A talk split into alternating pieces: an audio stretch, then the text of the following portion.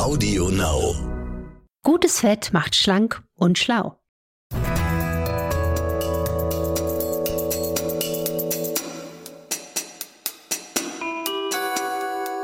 Dr. Anne Fleck, Gesundheit und Ernährung mit Brigitte Leben.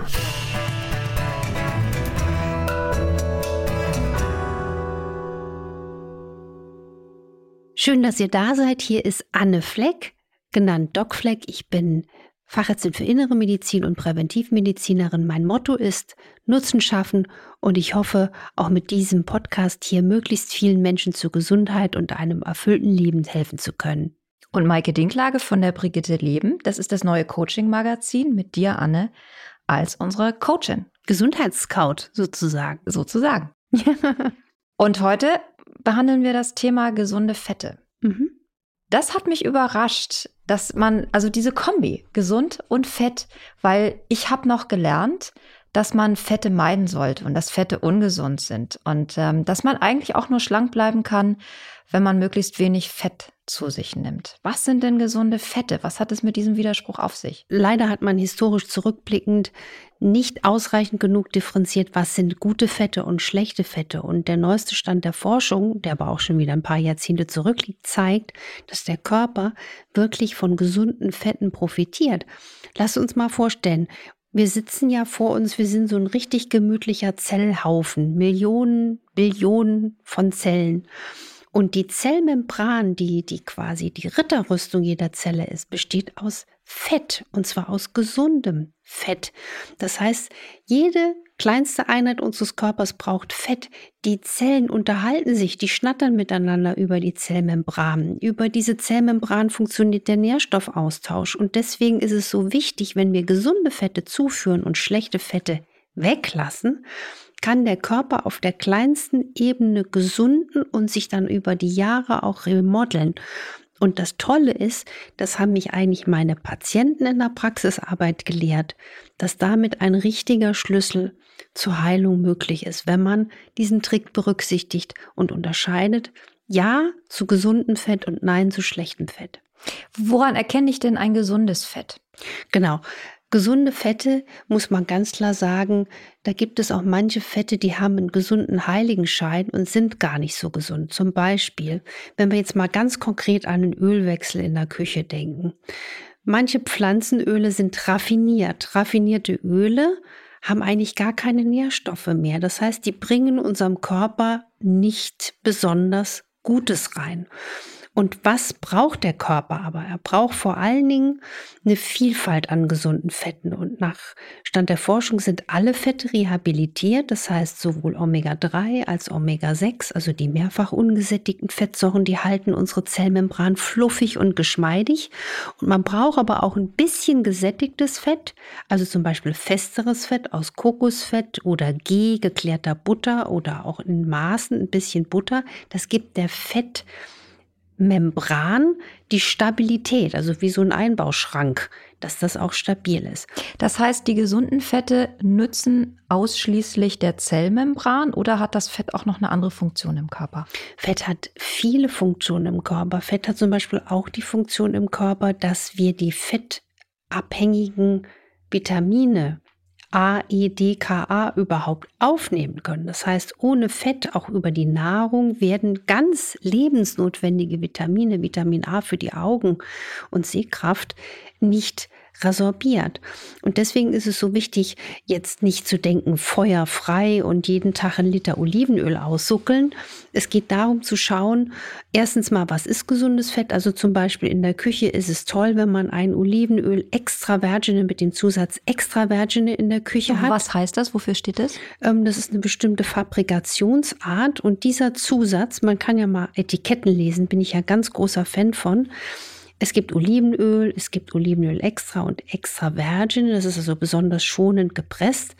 Und da weiß man, dass das auch inzwischen höher erhitzbar ist, als man früher dachte. Das heißt, die Italiener, die es uns hervormachen, zeigen, dass man mit Olivenöl und der mediterranen Ernährung wirklich auch einen gesundheitlichen Vorsprung hat. Kann ich damit auch braten? Man kann damit sogar auch braten und zum Braten, da muss man auch wissen, Man kann letzten Endes auch jedes gesunde Fett in der, in der Bratpfanne zugrunde richten. Deswegen ist es immer wichtig, schonend zu erhitzen. Man kann auch mal was im Ofen garen, ohne dass man gleich die Bratpfanne äh, an, anschmeißen muss.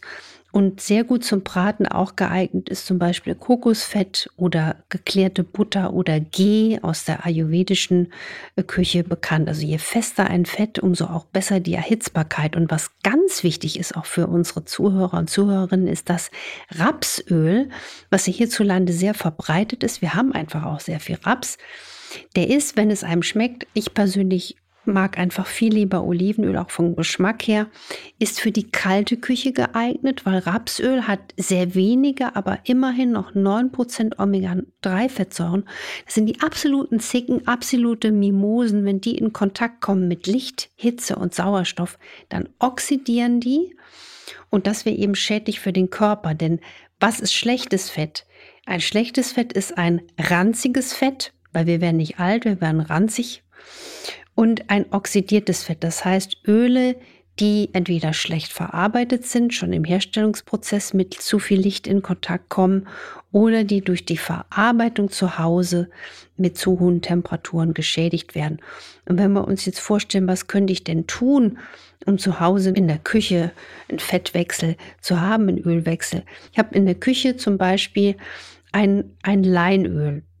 Und da schaue ich immer aufs Etikett, dass das unter Lichthitze Sauerstoffausschluss gepresst ist, also Omega Safe, weil diese Leinöle oder auch Hanföl und Walnussöl haben viel Omega 3 und das sind ganz extreme anfällige Mimosen für Lichthitze Sauerstoff. Reicht denn Leinöl alleine? Wie viel muss ich davon nehmen? Mhm. Leinöl alleine reicht für die optimale Versorgung nicht aus. Deswegen empfehle ich, so mache ich selber auch, ein Leinöl zu besorgen und am besten direkt vom Hersteller, die Omega geschützt, Omega Safe pressen.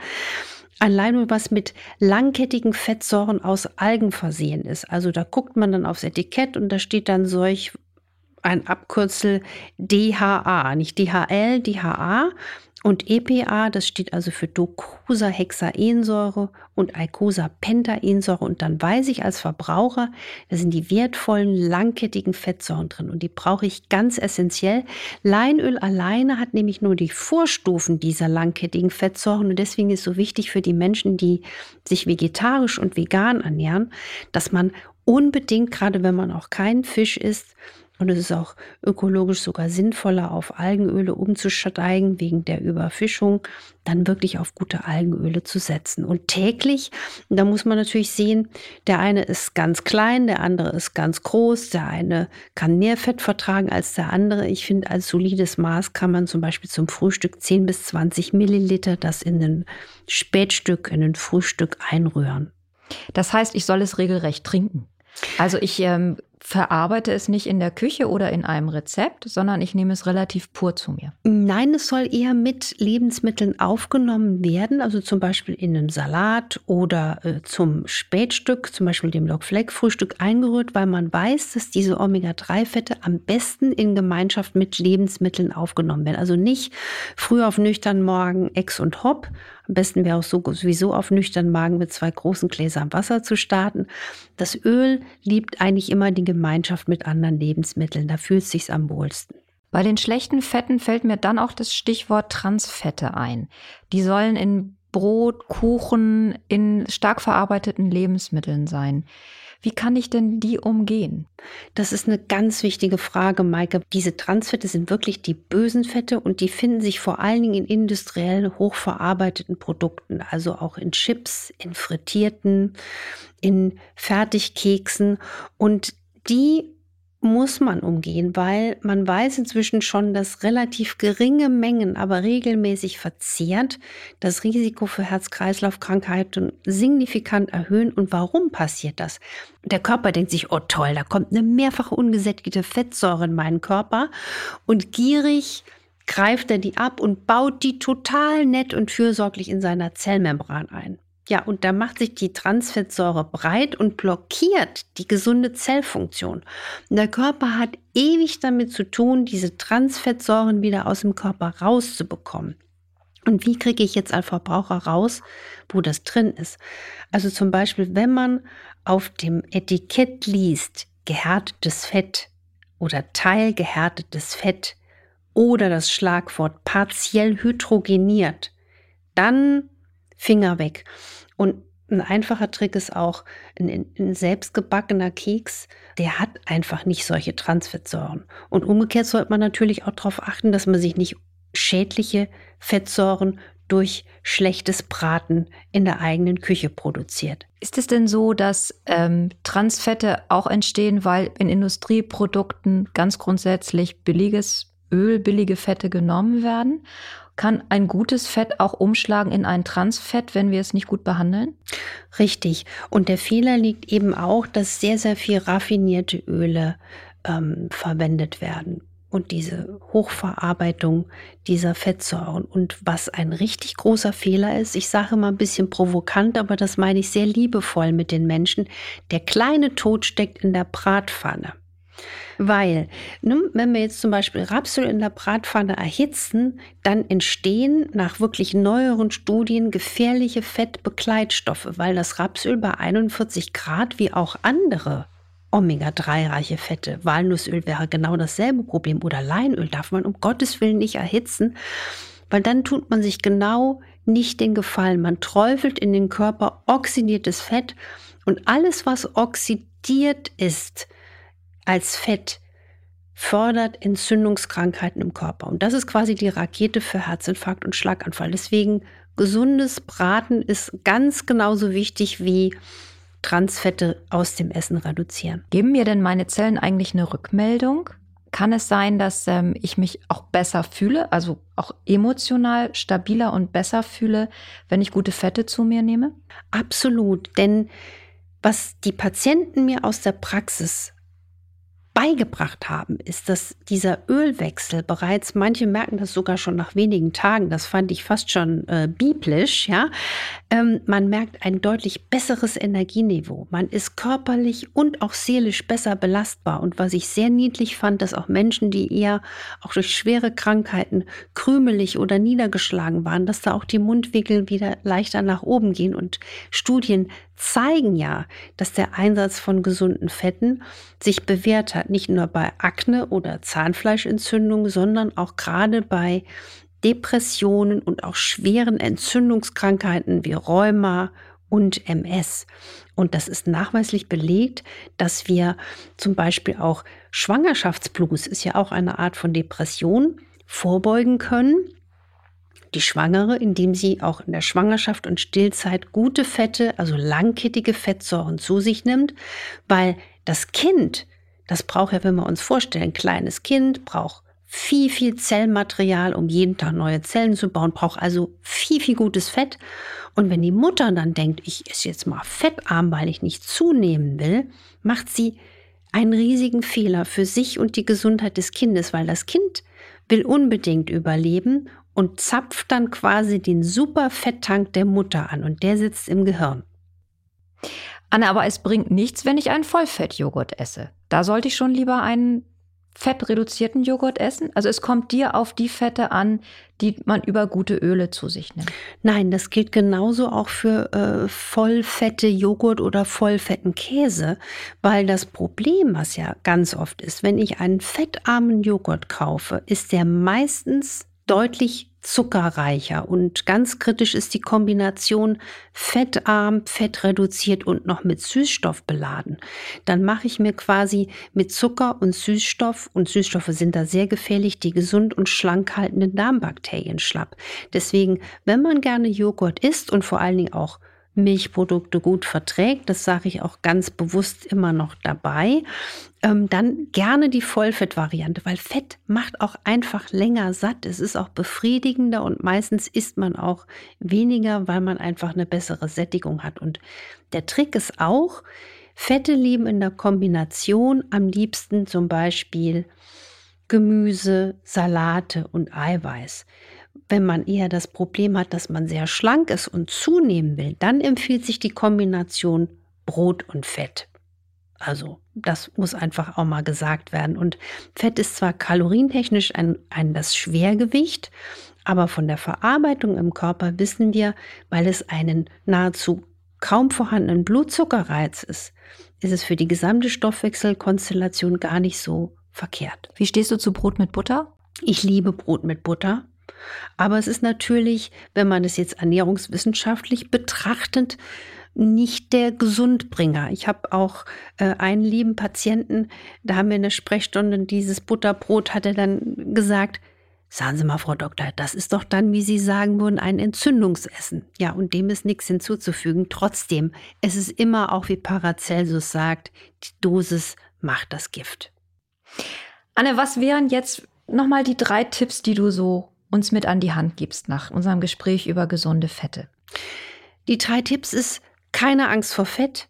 Gutes Fett macht schlank und schlau, weil es hat nicht den starken Blutzuckerreiz in kluger Kombination, also ohne Kohlenhydrate, ist es eine Delikatesse für die Zellen, wenn man auf zweitens gute Fette setzt und gute Fette sind nicht stark verarbeitete, nicht raffinierte Fette, am besten in einer perfekten Ölkombination und die ist der dritte Tipp. Ein gesunder Ölwechsel in der Küche ist zum Beispiel Olivenöl extra virgine als Universalöl auch zum Braten. Wer Rapsöl liebt, der kann es gerne verwenden, aber bitte aus einer guten Qualität und für die kalte Küche. Und ganz wichtig, Omega-3-Fett aus einem Algenöl, also zum Beispiel Leinöl mit DHA und EPA auf dem Etikett bitte lesen, ist es aus Omega-Safe-Produktion. Am besten nicht lang aus einem Regal kaufen, sondern solche Omega-3-Mimosen direkt und frisch gepresst. Und zum sicheren Braten kann man wieder auf das Olivenöl zurückgreifen oder man vergreift sich liebevoll mal an Kokosfett oder an Ghee oder Butterschmalz.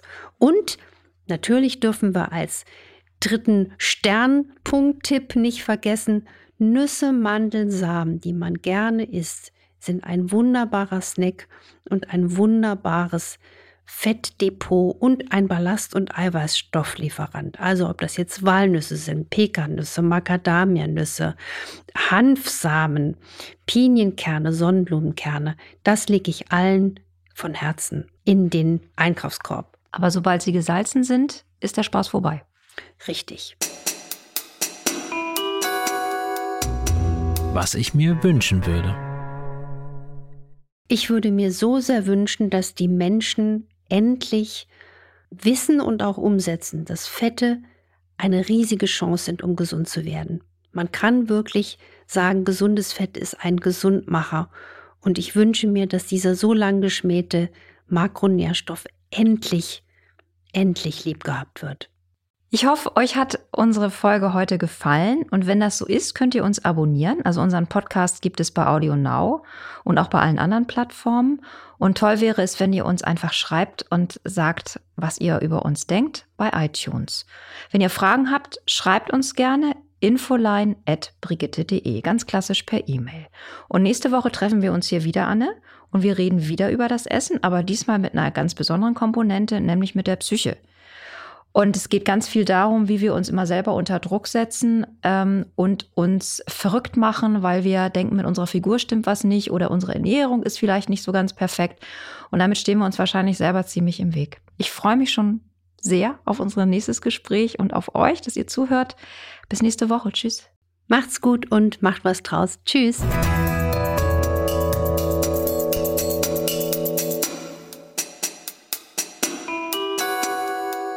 Dr. Anne Fleck, Gesundheit und Ernährung mit Brigitte Leben.